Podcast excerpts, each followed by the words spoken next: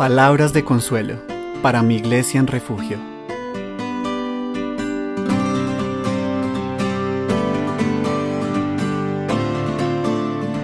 Hoy estaremos meditando en Hebreos 13:8.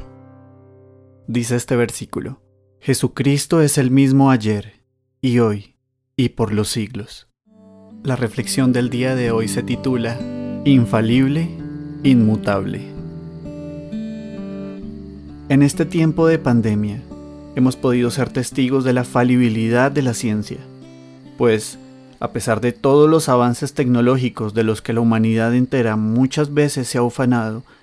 luego de un prolongado tiempo de dedicación, inversión económica y permanente esfuerzo, el COVID-19 sigue libre, sin cura ni vacuna. Pero así como hemos podido ver la falibilidad de la ciencia, también hemos podido ser testigos de su mutabilidad, pues en pocos meses, o incluso semanas, ha sido evidente cómo algunas recomendaciones y terapias que en algún punto se llegaron a considerar útiles en el manejo de esta enfermedad, luego han sido cuestionadas e incluso rápidamente desaconsejadas y abandonadas. Esta situación ha sumido al mundo aún más en la incertidumbre,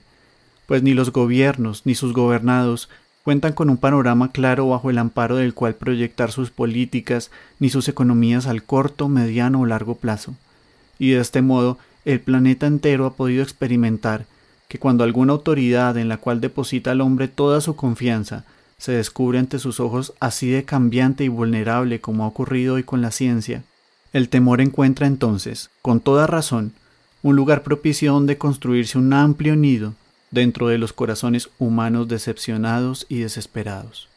Y esto tan solo por hablar del COVID-19, es decir, de una enfermedad puntual que halló cabida puntual en un lugar de la historia. Pero si queremos ir más allá, pensemos en cuántas veces la medicina ha errado o ha cambiado en el pasado. Y pensemos también en cuántas veces lo han hecho la política, la economía, la justicia, la física y demás ciencias. Todas ellas sin excepción, en algún momento de la historia, o han fallado, o han cambiado, o ambas cosas.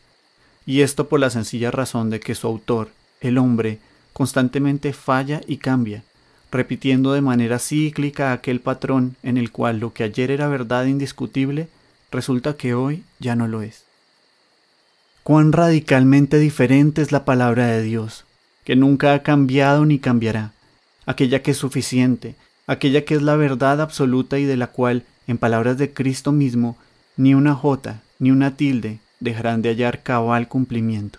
Ella es el único lugar en esta vida en el que sin ninguna sombra de duda puedes depositar de manera plena tu alma y corazón, tu vida pasada, presente y eterna, tu confianza, tu fe y tu esperanza, pues ella es la imagen revelada de su autor, Dios mismo, quien a su vez es perfecto, bueno, sabio, inmutable, santo, misericordioso, justo, todopoderoso, omnipresente y omnisciente, por tan solo mencionar de manera limitada algunos de sus infinitos atributos. Y así, cuando nuestro corazón está firme en la palabra divina, difícilmente hallará el temor un lugar donde anidarse, porque a su llegada lo hallará todo ocupado por las promesas de Dios y por la fe gozosa en un Padre, que en Cristo llevó a cabo la mayor obra de amor que se conocerá jamás en esta vida y en la que viene. Pues Cristo es el verbo hecho carne, la palabra humanada de Dios, el único camino, la verdad y la vida. Oremos por nuestros científicos, claro, por si acaso Dios permita que hayan alguna vacuna o tratamiento. Pero más que eso, oremos porque muchos corazones vengan en este tiempo al conocimiento personal y salvífico de Cristo, para que en Él, y solo en Él,